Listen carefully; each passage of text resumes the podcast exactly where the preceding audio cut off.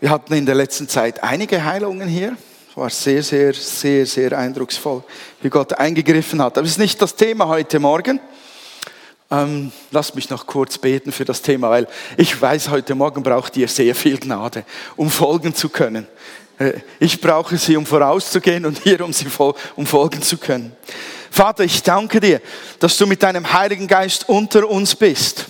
Danke, dass du, Herr, aus, aus deinem Himmel heraus direkt mit uns Verbindung hast und hier bist und dein Wort austeilst, Herr.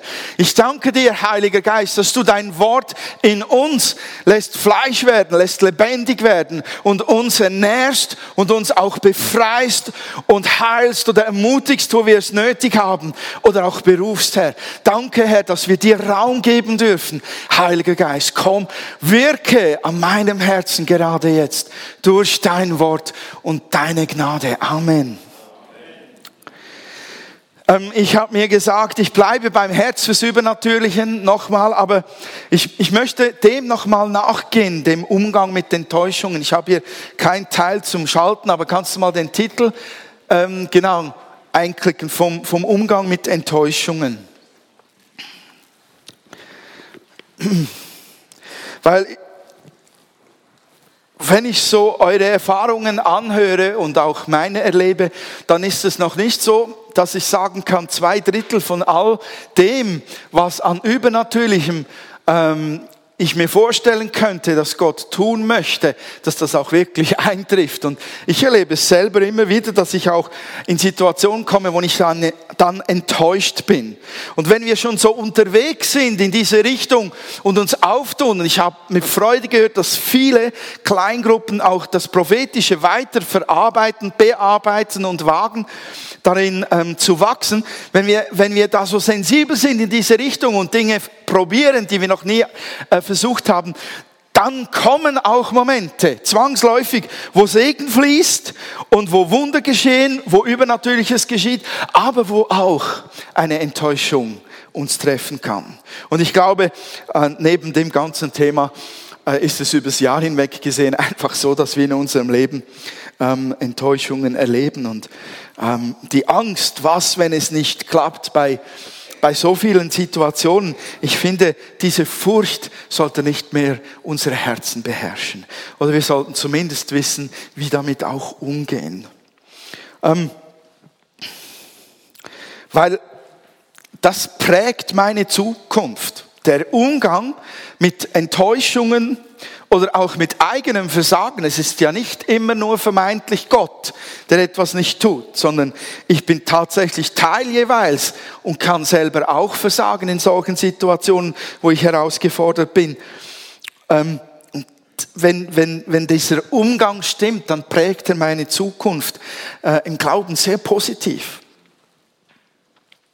Und das ist ja auch Gottes Ziel mit unserem Leben, dass wir wachsen und zunehmen in dieser Gnade. Ich habe da einen Bibelvers gefunden, den, den lege ich zugrunde ähm, von diesem Morgen und ich ähm, gehe mit euch durch den durch und möchte so am Schluss das zusammenfassen, was da drin steht. Äh, in Matthäus 14, wer eine Bibel dabei hat, Matthäus 14, Matthäus Evangelium ist das erste im Neuen Testament, 14. Kapitel, Verse 24 bis 32, kannst du gerne für dich selber aufschlagen. Dort steht, ich glaube, das ist eine neue, äh, das ist eine neues Leben Übersetzung, ja. In der Zwischenzeit gerieten die Jünger weit weg vom Ufer. Also, was ist, was ist vorausgegangen? Ganz kurz nur, Jesus hat mal wieder ähm, seine Jünger auf den See hinausgeschickt und hat sich zurückgezogen zum Gebet und sagte dann, ich komme dann nach. Und da, da fuhren sie eben weg vom Ufer. Ähm, gerieten die Jünger weit weg vom Ufer in Seenot denn ein starker Wind war aufgekommen und sie hatten gegen hohe Wellen anzukämpfen. Gegen drei Uhr morgens kam Jesus über das Wasser zu ihnen. Als ihn die Jünger sahen, schrien sie entsetzt auf, denn sie hielten ihn für einen Geist. Ja, hätte ich auch so gemacht. Also. Doch Jesus sprach sie sogleich an, es ist gut, sagt er, ich bin es, habt keine Angst. Da rief Petrus ihm zu, Herr, wenn du es wirklich bist, befiehl mir auf dem Wasser zu dir zu kommen. Dann komm, sagte Jesus. Und Petrus stieg aus dem Boot und ging über das Wasser Jesus entgegen. Als er sich aber umsah und die hohen Wellen erblickte, bekam er Angst und begann zu versinken. Herr, rette mich! schrie er. Sofort streckte Jesus ihm die Hand hin und hielt ihn fest. Du hast nicht viel Glauben, sagte Jesus. Warum hast du gezweifelt? Als sie schließlich zurück ins Boot stiegen, legte sich der Wind. Es ist äh, eine, eine Hammergeschichte, weil enorm viel darin steckt. Schon, schon rein ähm, die Frage, äh, die Idee, die Petrus hat. Warum bittet er ein Wesen, von dem er nicht ganz sicher ist, wer es ist, dass es sagen soll, zum Beweis, dass, dass er Jesus ist, dass er sagen soll, komm aufs Wasser hinaus. Das müsst ihr euch einmal überlegen. Da ist unfassbar viel drin, weil Petrus erwartet hat, dass nur einer diesen Befehl geben kann, dass nur einer es möglich machen kann, dass er auf Wasser laufen kann. Und das ist der Sohn Gottes. Oder dieser Jesus, den er schon einige heftige Wunder hat tun sehen. Ja, ich möchte aber nicht darauf eingehen, ist mir nur so zugeflogen. Ähm, ich finde diese Situation spannend. Wenn wir uns an den Petrus äh, jeweils erinnern und wenn ich, wenn ich im Voraus sage, ich rede jetzt über diese Szene, was ist das erste Bild, das wir im Kopf haben? Was ähm, bleibt uns, wenn wir diese Geschichte gehört haben. Was für ein Bild haben wir von dieser Situation? Von Petrus, genau. Wie bleibt uns Petrus im Kopf? Kannst du mal das ähm, Bild klicken? Das, das sind die zwei Möglichkeiten, die uns bleiben. einmal der Petrus, der auf dem Wasser läuft und er ist gelaufen.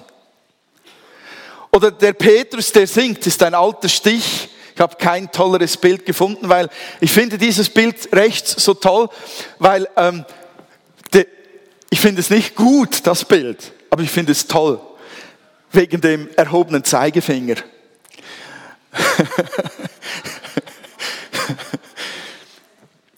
Welches Bild grundsätzlich prägt diese Geschichte? Was, wie, wie ist uns Petrus vor Augen? Als der, der auf dem Wasser ging, oder als der, der unterging. Und ich habe mich gefragt, warum bleibt uns äh, ein Ereignis so oder anders haften? Ich hätte vor Jahren sagen müssen, mir bleibt der Petrus rechts, vor allem im Gedächtnis. Heute ist es der links. Ist bei mir einfach so, weil ich meine Lebensperspektive verändert habe oder weil Gott meine Lebensperspektive verändert hat. Weil ich nicht mehr mich mit dem Versagen von Petrus identifiziere. Weil ich die Möglichkeit sehe, dass man über Wasser laufen kann. Ähm, und das ist für mich ein Eindruck, den ich habe, ähm, der, der mich der mir wichtig vorkommt. Ich glaube, wir identifizieren uns, je nachdem, wie wir unser Leben spüren oder wie wir unser Leben, aus welcher Perspektive wir es anschauen. Wir identifizieren uns mit dem sinkenden oder mit dem auf Wasser gehenden Petrus. Ich finde nicht, dass Petrus versagt hat. Petrus hat nur einfach etwas gelernt. Das ist Lebensperspektive in diese oder diese Richtung haben. Ich kann vor einer Enttäuschung stehen. Ich kann vor meinem Versagen stehen und ich kann da drauf gucken und ich kann mich darin verlieren. Oder ich kann effektiv etwas daraus profitieren. Und ich glaube, dass Petrus eine intensive Erfahrung gemacht hat. Nämlich, ich kann auf Wasser laufen und wenn ich nicht aufpasse, versinke ich. Das sind zwei tolle Erfahrungen, die voll gut sind. Ich finde es auf jeden Fall.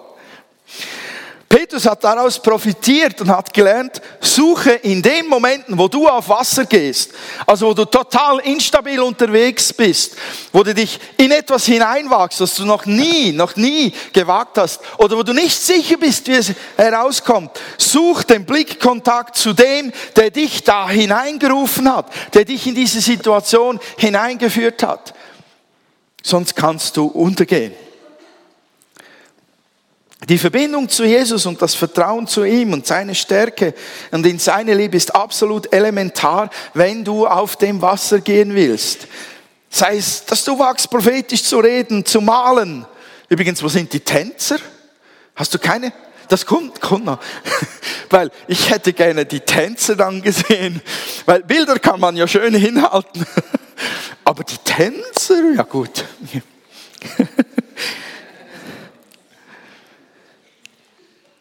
Die Verbindung zu Jesus, das war's. Das Vertrauen zu ihm und seine Liebe und Stärke ist elementar, wenn du auf dem Wasser gehen willst. Egal, ob du es wagst, ähm, Heilung in einen kranken Körper zu sprechen oder ob du es wagst, ein Geldopfer zu geben, das einfach dein Konto sprengt und das wirklich ein Opfer ist, ohne Sicherheit, dass das Geld wieder hineinkommt und so weiter. Das sind x Momente in unserem Leben, wo wir auf dem Wasser gehen müssen oder eben es nicht wagen. Und dann gibt es noch ein Wunder darin, ein übernatürliches Ding, auf dem Wasser gehen.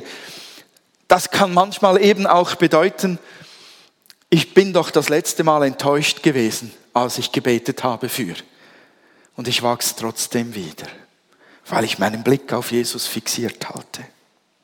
Das ist nämlich auch ein Wunder und ein übernatürliches Wunder. Also die Lebensperspektive, die richtige, die hilft mir positiv mit Enttäuschungen umzugehen. Ich kann was daraus lernen. Ob ich nun versagt habe oder ob ich das Gefühl habe, Gott hat mich im Stich gelassen. Ich kann daraus etwas lernen. Nur das ist eine Lebensperspektive, die ich bewusst entschieden einnehme. Wenn ich jetzt mal hart ausgedrückt im geistlichen Bereich versage und sündige, was geschieht mit dem Erlebten? Worunter speicherst du das ab, wenn es dir passiert? In der Schule, ich weiß nicht, wie es heute ist, aber in der Schule gab es mal die Hefter, wo dann ähm, so, so wie ein Strichli, so, oder ein, man sagte, ein Dolke im Heft drin ist, in deinem Lebensheft. Wenn, wenn du gut warst in der Schule, gab es da die Käferli, Gesundheit, Herzli, ähm, Schmetterlinge, keine Ahnung, was es da alles gab.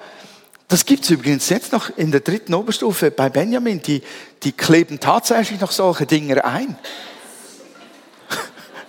Gau, stimmt. Ja.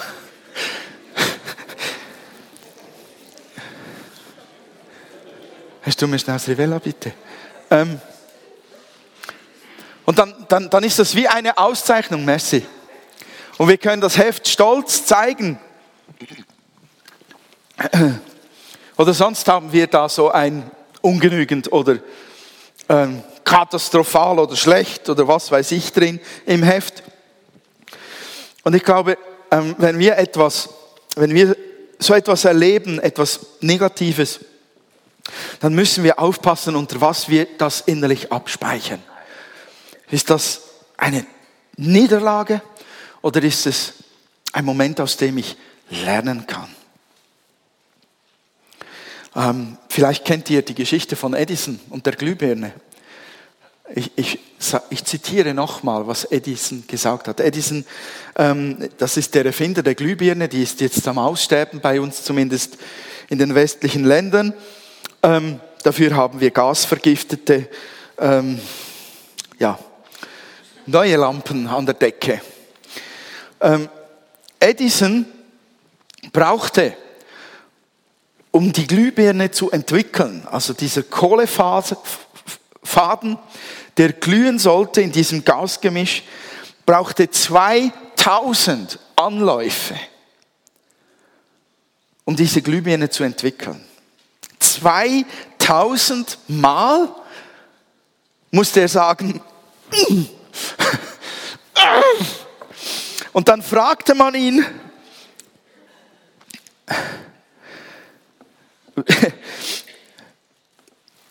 wie waren diese 2000 Versuche?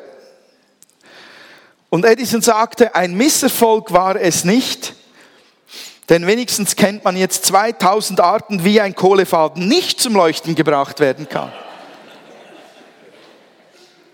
Das ist eine Lebensperspektive, die der hatte, sonst hätte er keine 2000 Versuche durchgehalten. Man kann eine Enttäuschung in einen Sieg verwandeln, wenn man nicht darin versinkt und sich daran nicht festhält und, und das als einzige Perspektive für das Leben sieht. Das Zweite, was mir an dieser Geschichte sehr bewegt hat, ist, ähm, dass ich mal den Glauben genauer angeschaut habe. Also da kommt uns ziemlich hart entgegen, dass äh, in, in der Elbefelder Übersetzung oder auch Schlachter steht, glaube ich, ähm, du Kleingläubiger. Und ich glaube, wir können alle über uns sagen, manchmal bin ich auch so ein Kleingläubiger und dann klappen geistliche Dinge einfach nicht. Und ähm, ich, ich glaube, wir kommen dann gerne an den Punkt, wo wir sagen, ich muss einfach mehr Glauben haben, damit die Enttäuschungen weniger werden. Aber ich habe mir dieses Wort angeguckt. Und was meint Jesus eigentlich mit Kleingläubiger? Jesus verwendet das Wort Kleingläubiger auch in einer anderen Situation auf dem See glaube, ich habe es ich hab's da ähm, aufgeschrieben, Matthäus 8. Genau, Matthäus 8, 25 bis 27. Das ist die Situation, wo die Jünger ähm, im Boot sind und Jesus als einziger schläft, währenddem der Sturm tobt. Und da heißt es, und sie traten hinzu, weckten ihn auf und sprachen, Herr, rette uns, wir kommen um. Und er spricht zu ihnen, was seid ihr so furchtsam, Kleingläubige? Dann stand er auf und bedrohte die Winde und den See und es entstand eine große Stille. Die Menschen aber wunderten sich und sagten, also die Menschen im Boot, da war sonst niemand. Die Jünger waren hier gemeint. Was für einer ist dieser, dass auch die Winde und der See ihm gehorchen? Also sind wir mal ganz pragmatisch. Jesus würde doch nicht im Schlaf ertrinken. Er ist doch Gottes Sohn. Oder? Überleg dir das mal. Jesus ist mit dir im Boot. Es gibt Sturm. Das Boot kann doch gar nicht untergehen. Das geht doch gar nicht. Wenn, wenn der dabei ist und schläft, kann ich mich auch hinsitzen und schlafen. Merkt ihr, was geschieht? Wenn der dabei ist, und schläft, dann kann auch ich mich hinsetzen und schlafen. Dann ist alles gut. Und genau da liegt das Problem. Die wussten nicht, wer der ist. Weil sie sagen es selbst. Sie sagen es selbst. Was für einer ist dieser, dass auch die Winde und der See ihm gehorchen? Sie wussten nicht, wer er ist. Darum hatten sie keinen Glauben an ihn. Ja, jetzt merkt ihr, was ich meinte am Anfang. Ihr braucht Gnade, um da nachzukommen. Sonst hört ihr euch die Predigt noch zwei, dreimal an. Ich finde, es ist ein gutes Wort. Ich glaube da Gott ganz alleine, weil ich habe zwei Predigten geschrieben und beide geschreddert und war gestern ziemlich verzweifelt darüber und sagte, ich brauche so einen Input, den, den, den nur du geben kannst, Herr. Das ist so wesentlich zu sehen, dass Jesus, als er sagt, du Kleingläubiger, er nicht gesagt hat, ihr habt zu wenig Glauben in euch für irgendetwas, sondern er sagte damit, ihr habt noch keinen Glauben an mich. Da ist kein Vertrauen in ihn. Das ist kein Verständnis, wer er ist. Und deshalb müssen sie sich auch fürchten, weil wenn sie sehen, wenn sie wissen, wer er ist, können sie sagen, der König der Könige ist mit uns im Boot, das wird niemals untergehen. Versteht ihr? Hätte ich das Bewusstsein in diese Richtung, würde ich annehmen, ich kann mich auch schlafen legen. Oder, ja, wenn es dann wirklich heikel wird, steht dann Jesus schon noch aufgeweckt von Gott selbst und ähm, bringt das Ganze zur Ruhe. Es fehlt das Vertrauen in die Person Jesu. Und ich wiederhole mich da vom letzten Sonntag. Wenn nicht hier war, hört euch die Predigt vom letzten Sonntag an. Dieses Glaubensding, habe ich viel, habe ich genug Glauben, hängt so tief mit dem Vertrauen in eine Person zusammen und nicht an einen Glauben, den ich irgendwo in mir finde. Es ist verbunden mit der Person, in die ich Vertrauen habe. Es ist so wichtig. Das Wort Kleingläubige steht auch in Matthäus 6,30. Das lese ich nicht vor, habe ich auch nicht vorbereitet ähm, für, die, für, die, für die PowerPoint. In Matthäus 6, ich sage euch, was dort ist, ihr kommt darauf, wenn ich es wenn erzähle. Dort sagt Jesus, dass der Vater im Himmel die Vögel versorgt und die Blumen kleidet. Und dann sagt er, wenn der Vater dafür alles sorgt, sollte er sich nicht viel mehr um uns kümmern, da wir mehr wert sind. Genau dort spricht er das Wort Kleingläubige aus. Ihr, ihr sorgt euch um alles Mögliche. Und er sagt eigentlich, ihr habt zu wenig Glauben in euch an mich. Vertraut mir. Vertraut mir. Petrus musste keinen großen Glauben an sich selbst haben. Jetzt komme ich auf den Anfang zurück, um aufs Wasser zu steigen.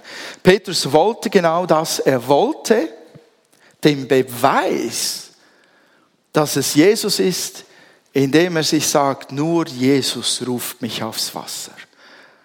Und nur durch die Beziehung zu Jesus werde ich auf dem Wasser gehen können. Für mich zeigt der Bibeltext, dass die Beziehung zu Jesus, das Vertrauen an ihn ähm, viel mehr auslöst als ein großer Glaube in Petrus selbst. Die sahen zuerst ein Gespenst, dann kannten sie die Person und warum war dann auf einmal wieder Ruhe? Weil Vertrauen zumindest ein Stück zu dieser Person da war. Sie wussten doch, den kenne ich der meint's gut mit mir.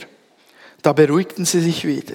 Und Petrus ging aufgrund von diesem Vertrauen in Jesus aufs Wasser, weil der der ist, der er sagt, er sei, und weil der mich aufs Wasser holt. Und wenn der mich aufs Wasser holt, dann mache ich's auch.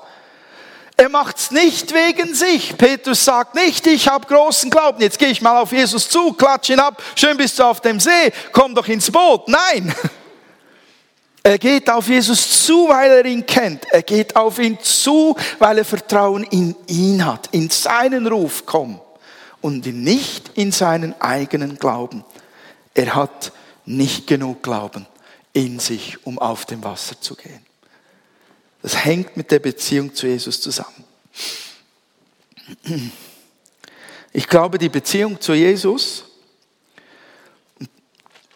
heilt Enttäuschung und Zweifel und Versagen.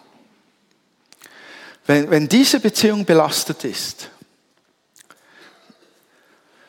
dann muss die zuerst wiederhergestellt werden, weil von ihm all das zufließt.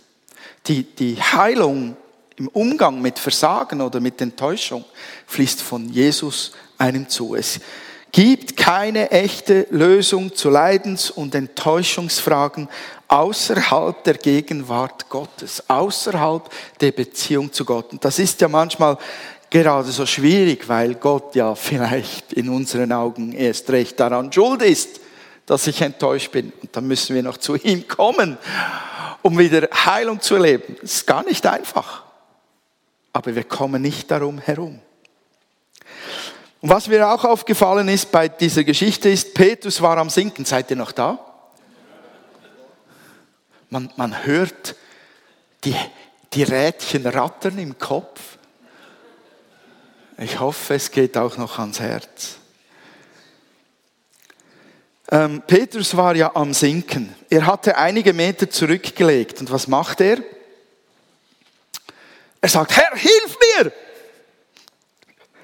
Und der Text sagt uns jetzt, dass Jesus gerade mal 80 Zentimeter von Petrus entfernt war. Das ist eine grobe Schätzung, weil da steht im Text, dass Jesus ihm nur die Hand entgegenstrecken musste. Ich rechne jetzt mal so ungefähr 80 Zentimeter. Was, was wichtig ist, ist, er musste keinen Schritt auf und auf Petrus zugehen, sondern er war ganz dicht nahe. Ich weiß nicht, ob Petrus so weit schon gelaufen war, dass er so nah bei Jesus war. Weiß ich nicht. Entscheidend ist, als Petrus am Sinken war, war Jesus da, ganz dicht bei ihm. Und er musste nur den Arm ausstecken, als er rief, Herr, hilf mir.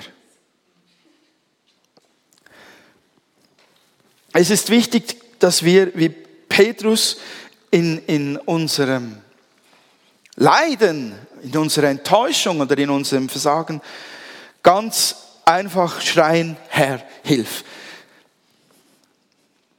Es, es braucht gar nichts Kompliziertes, braucht keine Erklärungen. Es ist alles klar. Petrus ist am Ersaufen. Herr, hilf! Zwei Worte, so kurz vor der Kante vom Untergehen. Das reicht. Manchmal schaffen wir es nicht, weil wir so enttäuscht sind von Gott, mehr zu sagen als Herr, hilf. Aber was ich phänomenal finde daran ist, dass Jesus Petrus hilft und nicht sagt, so, jetzt aktiviere mal deinen Glauben an mich, bitteschön. Und dann erklärst du mir, bevor ich dir helfe, was du falsch gemacht hast. Gott ist nicht so. Ist er da. Der ist schon da, ganz nah. Der ist da und keine Diskussion. Du brauchst Hilfe. Du bist am Versinken. So ist unser Gott, so gut ist er. Selbst wenn er scheinbar der Grund für unseren Frust ist, wir kommen nicht darum herum, zu ihm zu rufen, zu ihm zu kommen. Und auch wenn wir keine drei, vier Worte schaffen, rauszublubbern, wenn unser Schrei im Herzen nur ist, Herr, hilf, er ist die Lösung. Er ist die Lösung. Jesus ist die Lösung. Er ist vielleicht nicht in allem eine Antwort, die uns zufriedenstellt, aber er ist die Lösung. Versteht ihr den Unterschied? Er gibt vielleicht nicht immer die Antwort, die wir brauchen, aber er ist die Lösung. Ein Problem fesselt mich sehr. Äh, Quatsch. Wenn mich ein Problem fesselt, so sehr, dass ich Jesus als die Lösung aus den Augen verliere, gerade wenn ich, wenn ich äh, bewusst mal für Kranke bete, und nichts geschieht, ähm, oder wenn ich auch versagt habe, ähm, dann passiert etwas ganz Spannendes in, in mir, oder jetzt weniger als früher. Ich habe da auch dazugelernt, Gott sei Dank. Gerade beim Gebet für Kranke bin ich immer eine innerliche Checkliste durchgegangen. Also ich habe die Hände aufgelegt, habe gebetet und dann ist vielleicht nichts geschehen. Und dann ähm, steht natürlich einer da oder eine und guckt dich an. Ist es besser mit der Schulter? Äh, nein, nein. Okay. Und dann geht man so eine Checkliste durch. Also ich habe das oft gemacht. Und ganz brutal, diese Checkliste ist total negativ. Weil ich sage, hm, innerlich, habe ich es nicht richtig gemacht? Habe ich nicht richtig geglaubt? Und dann kommt, da kommt der, dann kommt das Sprungbrett für den Teufel. Habe ich vielleicht gesündigt? Und deshalb ist da nichts geschehen? Da gehe ich so eine Checkliste durch oder ging eine Checkliste durch oder muss ich zuerst noch was lernen, bevor dieser Heilungssegel fließt oder überhaupt über mir ist und so weiter. Und merkt ihr, wie, wie, wie mühsam diese Checkliste ist? Ihr könnt auf jede, auf jede Frage Ja sagen. Diese Checkliste. Ja, ich habe gesündigt. 100 Pro. Selbst wenn du es nicht merkst, irgendwas hast du garantiert falsch gemacht. So, so gesehen. Habe ich zu wenig geglaubt? Garantiert. Wenn du das nämlich überlegst, bist du schon auf dem falschen Dampfer. Weil du es nicht bist, der diese Heilung auslöst. Merkt ihr, wie, wie, wie negativ diese Liste ist, die wir oftmals innerlich durchgehen können? Ich nehme mal an, ihr kennt das auch, so eine innere Checkliste, die dann abläuft. Ähm,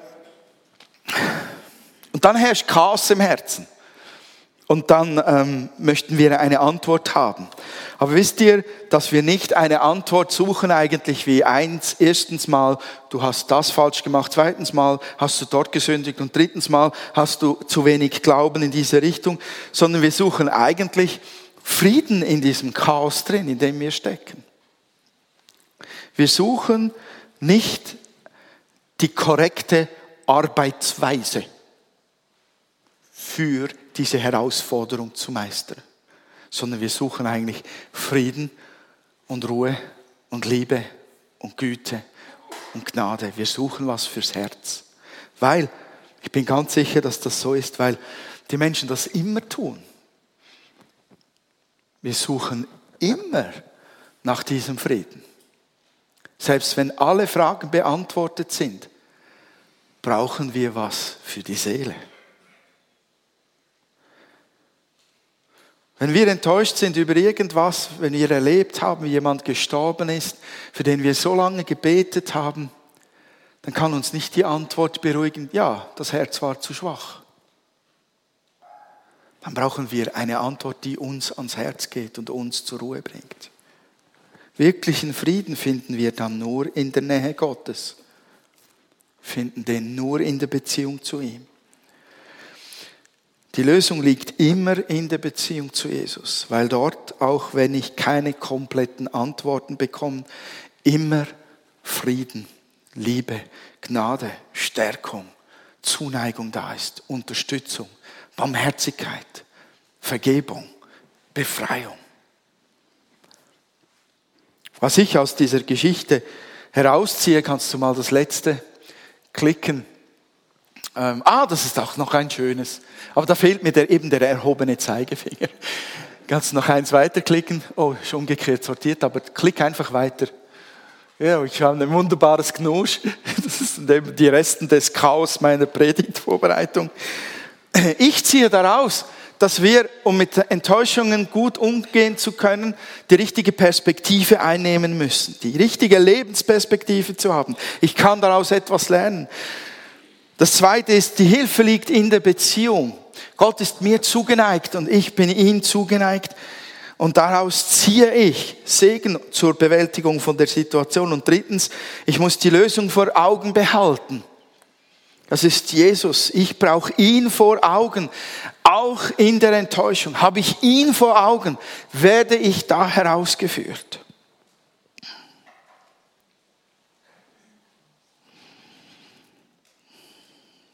das ist in gewissen Situationen für manchen ein langer Weg. Manchmal ist man so enttäuscht und so traurig oder es haben sich so viele Dinge angehäuft, die, die nicht bearbeitet wurden, dass das wie eine Lawine einem einfach zudeckt. Und ich glaube, das gibt Leute heute Morgen hier unter uns, die genau das erlebt haben. Wisst ihr, ich mache keinem von euch einen Vorwurf. Und niemand hat das Recht, einen Vorwurf zu machen und zu sagen, du hast das nicht bearbeitet. Jetzt bist du selber schuld, dass du so am Ersaufen bist. Ich weiß, dass das nicht einfach ist. Der Herr weiß, dass das nicht einfach ist. Aber heute Morgen ist eine Gelegenheit da, um zu sagen, Herr, hilf und die Hand auszustrecken und den Blick wieder auf Jesus zu richten, auch wenn es einen Moment lang schwer fällt. Weil er vielleicht in euren Augen der Grund ist für das, was in euch tobt, an Wut oder Zorn oder Ärger. Ich glaube, dass er da ist und heute Morgen dir so begegnen will wie einem Petrus, ohne Verurteilung, einfach die Hand reicht und sagt, schau auf mich, vertrau mir und ich helfe dir wieder aufs Wasser zu gehen und ich heile dein Herz. Ich glaube, dass heute Morgen eine Gelegenheit da ist für eine Freisetzung darin. Ich möchte, dass wir miteinander diesen Moment packen. Ich habe das nicht abgesprochen mit der Band. So, ähm, kannst du bitte die CD einspielen? Ich möchte euch am liebsten auf dem Stuhl festkleben. Wenn du jemand bist, der nicht ein, zwei, sondern drei, fünf, acht, zehn, zwanzig Mal von, von Gott enttäuscht wurde, deiner Meinung nach, oder versagt hat. Und das wie eine Lawine dich zudeckt und du es nicht schaffst, Punkt eins, zwei und drei zu bearbeiten dann möchte ich für dich beten. Ich möchte, dass das ein Moment ist, wo Gott dir begegnet, wo dein Herr, hilf mir, einen Durchbruch schafft und du aus diesem Sumpf herauskommst und wieder auf, auf ein völlig blankes Blatt Papier schauen kannst und, und, und nicht nur vergisst, sondern auch wirklich vergibst und zum Frieden kommst. Können wir ähm, die Augen schließen? Und ich spreche wirklich dich an. Bist du in dieser Situation? Bist du vom Herr heute Morgen gemeint? Bist du angesprochen? Frag dich in deinem Herzen.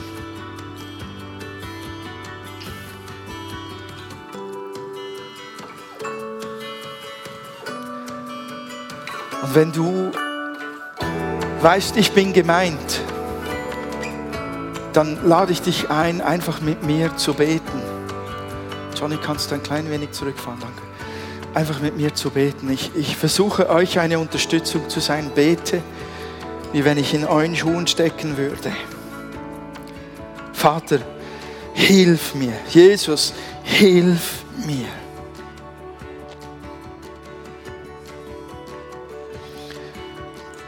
Das erdrückt mich, diese Lawine erdrückt mich so viel, Herr, habe ich schon gedacht. Warum nicht? Warum, Herr? Wann, Herr? Es tut mir weh, in der Seele weh. Ich bin traurig über, über das alles. Bitte hilf mir.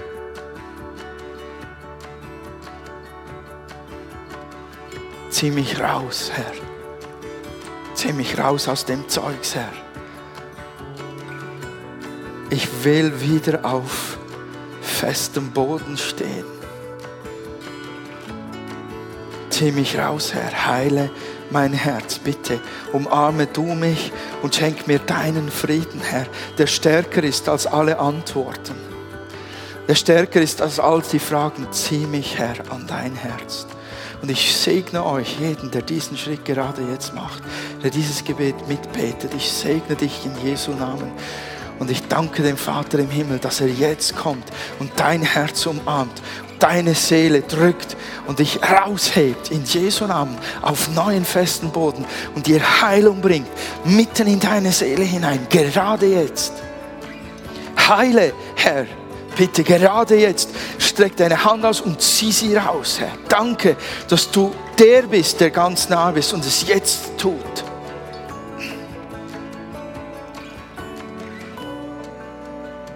Zieh sie hoch, zieh sie raus aus dieser Lawine, Herr. Raus aus dem Wasser, Herr. Auf den festen Boden, auf dem du auch stehst, Herr.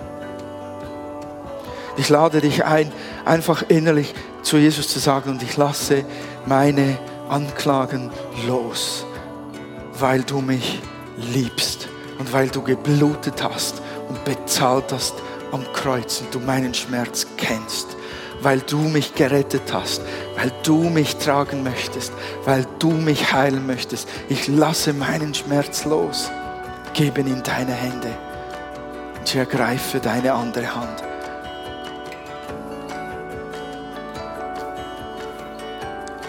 Danke, dass du so nahe bei mir bist, Herr. Ich möchte auf dich schauen. Ich möchte deine Ruhe empfangen, deinen Frieden empfangen, gerade jetzt. Füll mich, Herr, mit deinem Frieden. Wir setzen deinen Frieden frei über diesen Herzen in Jesu Namen. Dein Frieden soll herrschen in diesen Herzen. Deine Gnade soll diese Herzen erfüllen. Deine Liebe soll sie stärken. In Jesu Namen. Danke, Herr, für deinen Sieg. Amen.